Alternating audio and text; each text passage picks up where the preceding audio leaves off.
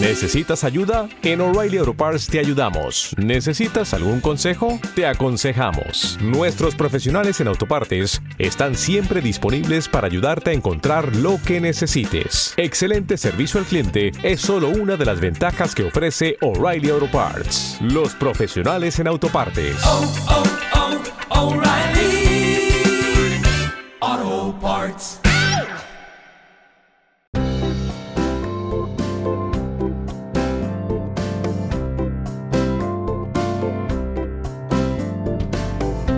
Esto es A Pie de Pizarra, un podcast de Emilcar FM.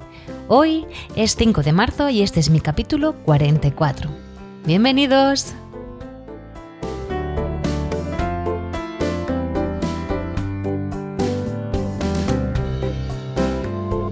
Muy buenas, esto es A Pie de Pizarra, un podcast sobre educación mediante el que comparto mis experiencias e inquietudes sobre esta dedicación y vocación que es la enseñanza. Mi nombre es Raquel Méndez. Este año soy tutora de sexto de primaria y soy la presentadora de este programa donde vais a escuchar mi voz contando mi día a día como maestra de la escuela pública. ¡Empezamos!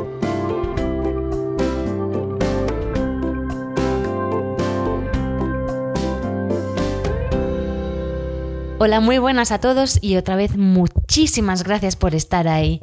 Siempre es un placer, bueno, recibir todos los emails y los mensajes que me escribís, porque de verdad solo tengo palabras de agradecimiento. Gracias por invertir vuestro tiempo, que sé que es muy valioso, en escucharme eh, pues cada dos semanas y sobre todo en escribirme, porque me hace muchísima ilusión. Y no sé, eh, me hace sentir que formo parte un poquito de vuestras vidas y vosotros que sepáis que también formáis parte de la mía. Bueno, una vez dados los agradecimientos, que es que quería decirlo porque todos los mensajes que estoy recibiendo últimamente pues son súper bonitos y, cada, bueno, cada vez que recibo uno pues me emociono mucho. Y me apetecía daros las gracias por estar ahí siempre y por dedicar vuestro tiempo a escuchar pues mis devaneos, mis locuras y mis ocurrencias. Gracias de verdad. Bueno, hoy os voy a hablar de un tema que últimamente la verdad que me tiene bastante preocupada. Bueno, en otros podcasts lo he contado que estoy haciendo varios cursos de formación, hice uno de doblaje en el aula, que es del último podcast que grabé, y ahora pues estoy haciendo uno de aprendizaje basado en proyectos, porque es una cosa que ya la tenía rondando en la cabeza, porque cada vez me noto más encasillada el, al llevar un libro de texto. Y no sé pues cómo puedo empezar a trabajar sin ellos, porque la verdad que pues muchos de ellos me sobran. Me apetecería poder trabajar de una forma menos eh, dirigida y a través de los estándares pues poder establecerme yo mi ritmo de trabajo y mis actividades. Pero claro, para poder hacerlo bien, pues quiero formarme. Y el otro día la ponente, la verdad, nos preguntó, ¿vosotros creéis que estáis en, en vuestro día a día, en vuestra zona de confort? Yo la verdad que me quedé, me quedé un poco parada y dije, pues es que no lo sé. Y pensé, ¿y qué es la zona de confort? Porque, claro, no sé si estoy ahí, porque ¿quién no trabaja haciendo lo que sabe? Yo día a día, pues utilizo mis estrategias en el aula con las cosas que yo me siento cómoda y que sé. Pero luego pensé, bueno, utilizo las cosas que sé porque las he ido aprendiendo y porque me he, me he, movido para formarme.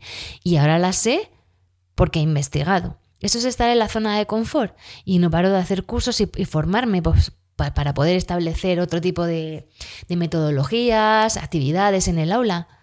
Pero claro, las uso porque ya las voy dominando, pero también me he movido para aprender. Entonces he estado dándole muchas vueltas y he estado investigándose el tema. ¿Y qué es la zona de confort? Pues es un estado mental, eso es en primer lugar. Y es, es en ese estado donde utilizamos una serie de conductas para evitar el miedo y la ansiedad que nos produce pues, las cosas de nuestra vida diaria. ¿Qué hacemos para estar en esa zona? Pues utilizamos un comportamiento rutinario, ¿vale? Para conseguir pues, un rendimiento que sea constante en nuestra vida y así no tenemos que asumir ningún tipo de riesgo. Es como llevar el, pues, el piloto automático puesto. Yo le doy al botón de la rutina, no tengo que pensar, no me establezco ningún tipo de reto, estoy segura, me siento tranquila o tranquilo y estoy ahí cómoda. Voy funcionando, voy llevando mi día a día y, bueno, pues estoy en un aparente estado de normalidad. En este, espacio personal donde me siento cómoda es una zona donde yo me voy a sentir segura, porque nada me va a perturbar. Está todo bajo control. Pero claro, el sentirme cómodo, seguro, tranquilo, todo esto día tras día tras día me va a producir a la larga una apatía. Pues, ¿qué me motiva a mí para seguir, para hacer cosas? Nada, si es todo el rato lo mismo, ya lo domino. Y entonces esta apatía, pues, me va a generar una pasividad total y absoluta que va a impedir que yo como persona tenga un crecimiento. Ya no solo a nivel personal, sino también a nivel profesional. Porque eh, cuando tú te acostumbras a la hora de trabajar a hacer una serie de cosas y una serie de rutinas, pues te aburres. Yo ya estoy cansada de verdad de escuchar a gente quejarse de que qué rollo, que estoy harta, que siempre lo mismo. Bueno, pues, mm, ¿qué estamos haciendo mal? ¿De quién es la culpa? De la sociedad, que bueno, que yo tengo que decir, la sociedad somos todos y cada uno de los individuos que la componemos, de la escuela, no sé, ¿qué podemos hacer nosotros para romper ese ciclo apático? Pues es que lo primero que tenemos que hacer es romper ese bienestar falso que nos produce la rutina, ¿vale? Porque no nos va a dar una satisfacción personal por los logros. No, eso es el, estar haciendo una cosa constantemente, no es, ay, qué bien me siento porque lo domino, es que soy buenísimo. No, eso es una ausencia de ninguna emoción negativa. Pues todo va bien. Todo va bien, pero yo me noto insatisfecho con mi trabajo y eso se va a traspasar a mi vida personal. Es decir, ese tipo de comportamiento pues nos va a generar un estado, pues como digo yo, de, de vegetal que pasó por la vida sin pena ni gloria. Y eso pues nos encontramos tristemente gente que vive así. Entonces, mm, yo sé que es muy difícil cambiar estos comportamientos, porque lo desconocido da miedo y quien diga que no, miente. Hay gente, la verdad, que tiene pues una capacidad emprendedora, son muy valientes y no tienen miedo a nada, pero hay otras personas que nos cuestan más los cambios. Pero bueno, ese miedo no tiene que paralizarnos. Al contrario, tenemos que utilizar esa ansiedad que nos da enfrentarnos a determinadas cosas para establecer como metas, ¿vale? Y poder salir de ahí. Eh, claro, esta forma de ser que tenemos de rutinas y tal, las traspasamos al aula y estamos haciendo que nuestros alumnos, pues sigan con ese comportamiento, porque ellos, pues nosotros somos sus espejos. Y entonces, si ven que nosotros eso siempre hacemos lo mismo, todo es igual, pues generamos la misma apatía en ellos. ¿Quién no ha oído hablar a aquellos niños que dicen no quiero ir al cole porque es un rollo? Oye, pues a lo mejor no es culpa solo del niño, que pueda haber niños porque no tengan ningún tipo de interés en aprender, por, por circunstancias personales o familiares. Pero primero tenemos que mirar a ver qué pasa. ¿Por qué este niño no quiere venir al cole? Y mirarnos el ombligo, que nos cuesta mucho trabajo. Pues igual, igual estamos haciendo algo mal. Y es el momento de decir, pues voy a cambiar. Entonces, eh, tenemos que emocionar a nuestros alumnos. Tenemos que conseguir que quieran ir al colegio, que quieran aprender. tenemos que ayudarles también a salir de su zona de confort. Vale, a lo mejor el maestro puede ser un experto en salir de su zona de confort y se encuentra con alumnos a los que les cuesta salir. Entonces, o sea que se pueden dar muchos casos. Y muchas veces los alumnos enseñan al maestro a salir de su zona de confort, que eso es lo bonito de la enseñanza. Bueno, tranquilos, no está todo perdido. Hay formas de salir de nuestra zona de confort, que es en la que estamos ahí súper agustico y no nos queremos mover. Y porque si nos animamos a salir, pues vamos a tener muchísimos beneficios. Y os voy a comentar algunos de los beneficios que tenemos si queremos salir de esa zona. Primero, si salimos de, de la zona de confort, nos vamos a hacer más fuertes como persona. ¿Vale? ¿Por qué? Porque si yo le planto cara al miedo y a la ansiedad, pues cuando me enfrento a ello, pues veo que no es para tanto. Eh, por ejemplo, ahora estamos haciendo, mis compañeros de sexto, un trabajo que eso es un... Vamos, eh, encaje de bolillos se queda a la altura de la suela de mi zapato. Estamos haciendo un programa sobre, bueno, los niños tienen, hemos formado varios grupos con los niños de los tres sextos y tienen que hacer una empresa. Bueno, es que ya os lo contaré, bueno, mejor que lo cuente mi compañero, que es el que se ha pegado un curre que lo flipas, porque nosotras nos estamos dejando arrastrar por todo su entusiasmo. Bueno, nos hemos puesto un trabajo maratoniano que los niños tienen que eh, hacer una empresa y escoger un país y tienen que exportar a ese país, tienen que hacer un, estudio de mercado, ver la población, los sectores de, de mercado económicos, pues para ver qué, qué, qué, empresa es la que más, más factible para ellos. Bueno, pues a los niños eso les ha generado una ansiedad y a nosotros también. Porque para montar ese trabajo, o sea, yo he sudado bilis, mi compañero es sangre. Pero mira, nos hemos enfrentado y ahora están trabajando los niños, que es para verlos. Entonces, toda esa ansiedad que nos producía a nosotros el lanzarnos a ese proyecto y ese miedo, pues cuando nos hemos puesto a hacerlo, pues no es para tanto. Y, y yo veo a los niños y me siento súper orgullosa, porque al principio se han agobiado un montón, pero ahora es que hay que verlos cómo se están organizando. Otra de las cosas que nos va a ayudar a salir de nuestra zona de confort es que nos va a hacer más creativos. Porque salir de esa zona va a estimular nuestra cre creatividad para conocer nuevas posibilidades y romper con la rutina. Entonces, hay que abrirse a la experiencia para que la creatividad entre. Si tú te enfrentas todos los días al mismo, la creatividad eh, tiene espacio cero. Cuando yo cambio mi rutina e intento hacer cosas nuevas, me las tengo que ingeniar para ver cómo voy a resolver ese problema. ¿Vale? Entonces, en clase también podemos hacer diferentes tipos de actividades que rompan eh, nuestra rutina y establecer otras en las que la creatividad de los alumnos tengan cabida. Por ejemplo, yo he tenido que trabajar esta semana el cómic en inglés, ¿vale?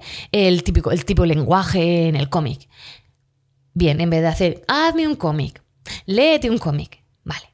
Nosotros hemos estado viendo, em, eh, estudiando cómo se hace el cómic, los diferentes onomatopeyas que se, hacen en inglés que no son iguales en castellano, y luego les di a cada uno una viñeta del cómic.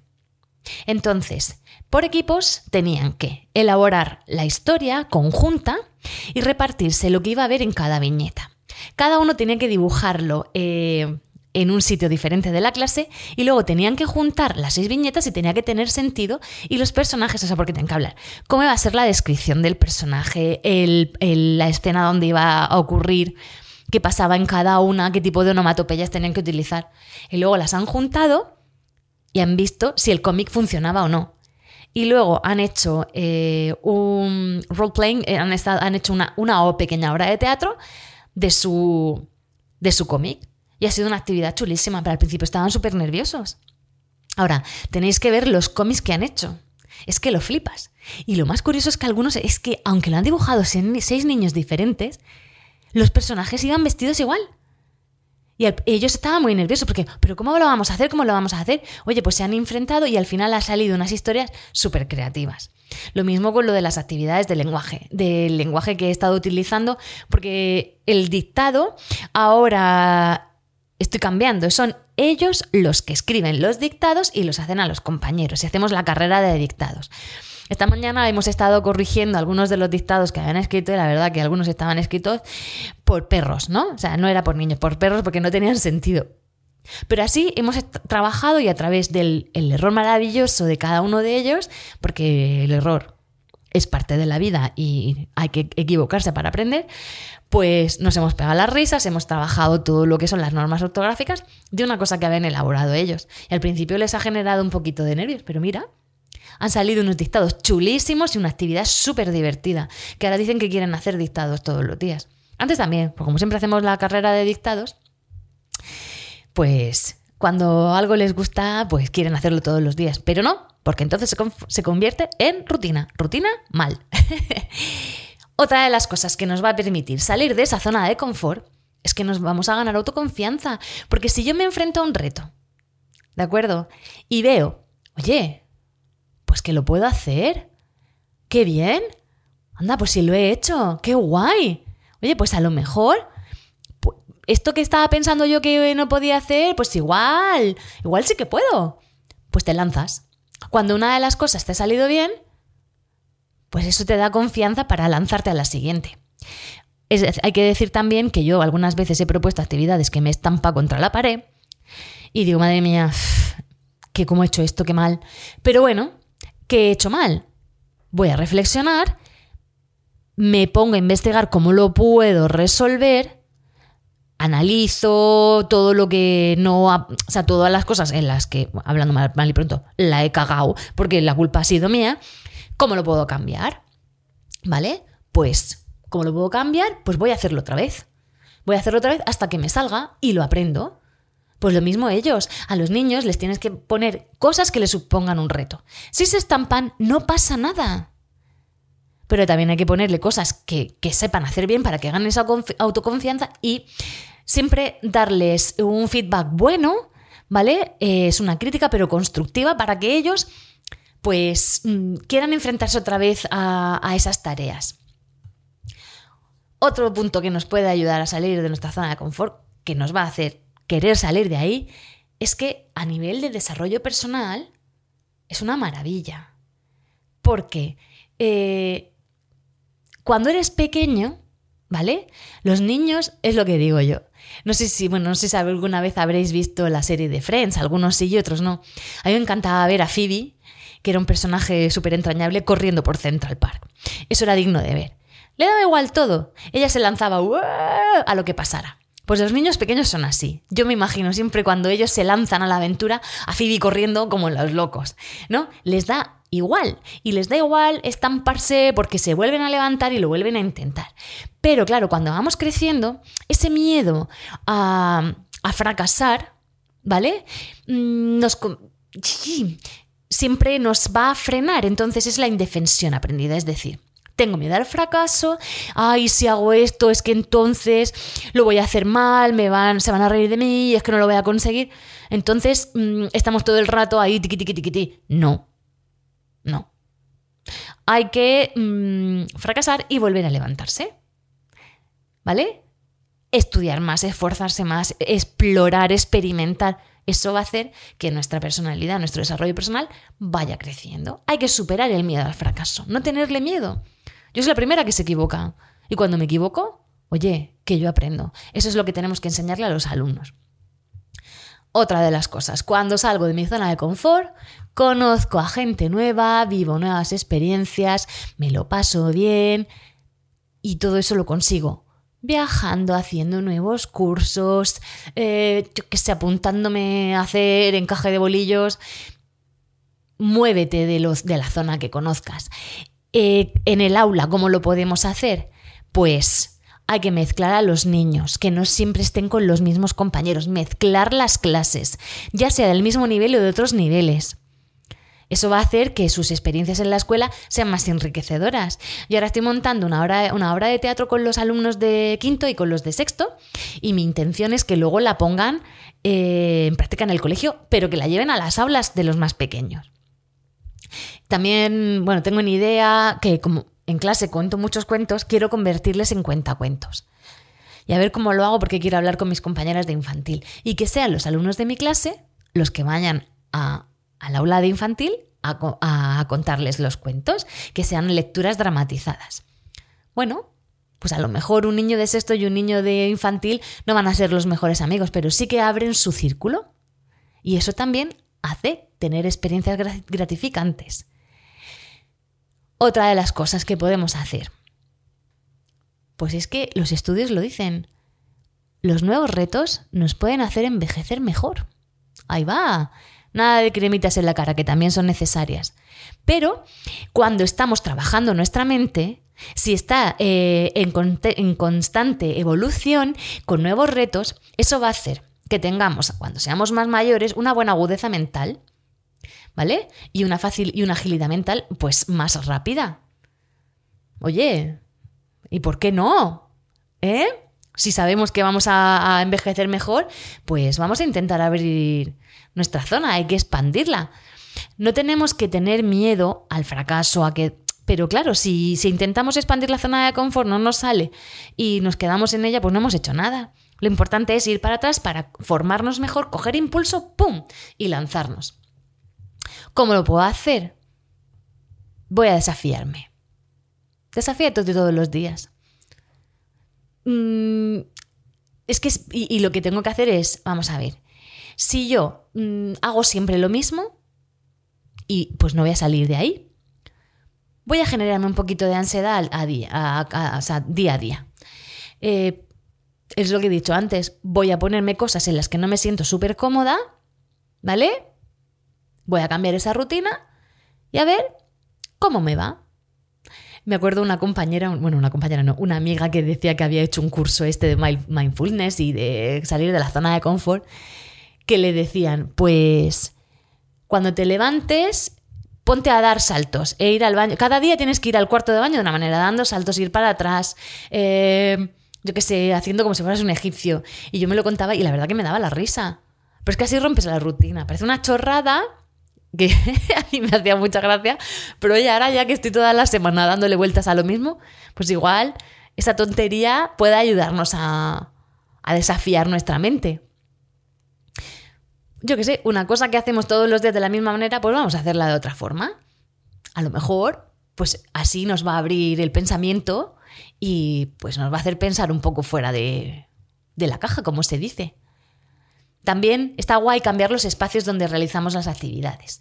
Eso me gusta hacerlo con los alumnos. Unos días te los quedas en el aula, otros te los llevas al salón de actos, otros por los pasillos, otros te los llevas a la biblioteca del colegio, otros días te los puedes llevar al patio.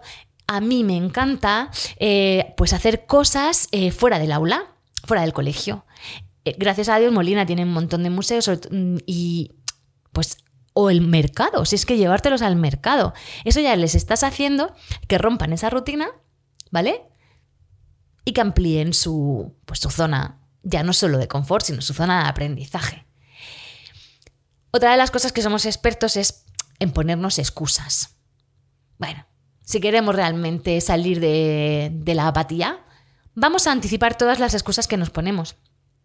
Porque nos ponemos y nos las sabemos muy bien, porque nos conocemos fenomenal. Yo cuando no tengo ganas de hacer deporte digo, ay, es que he dormido mal, estoy muy cansada. Y luego muchas veces me río de mí misma, digo, anda, mueve el culo, tía, y vete a hacer deporte. Lo que pasa es que algunas veces las excusas, pues, mm, pueden. Y luego me arrepiento un montón. Somos súper súper expertos en hacernos excusas. Pues, si te anticipas las excusas que te vas a poner, escríbete las respuestas que te vas a dar para no caer en la apatía. ¿De acuerdo? Y luego otra de las cosas muy importantes para poder salir de esta pues de este estado mental que nos tiene ahí aletargados es que el resto de la gente que está contigo coopere y te ayude. ¿De acuerdo? Bueno, en los niños tenemos que dejarles que sean los protagonistas de su aprendizaje, que puedan ser ellos capaces de dar la clase. Vamos a, hacer que sean ellos los que establezcan algún tipo de actividad, eh, que, que digan lo que les apetecería hacer en el cole. No cosas eh, absurdas como venir en pijama, no. ¿Qué actividades podemos relacionar? Le podemos decir este tema que vamos a dar, qué actividades os gustaría hacer y podemos desarrollar algunas de las que ellas se inventen. Tienen que tener sentido. Igual les podemos dar alguna alguna pincelada de lo que queremos o el estándar que queremos trabajar y dejarles, porque muchas veces nos sorprenden. Entonces, si les dirigimos siempre el trabajo, no les vamos a dejar salir de ahí. Estamos cortando su, su creatividad. Y ellos, ya os lo digo yo, que a mí me enseñan a diario cosas. Yo aprendo muchísimo de mis alumnos.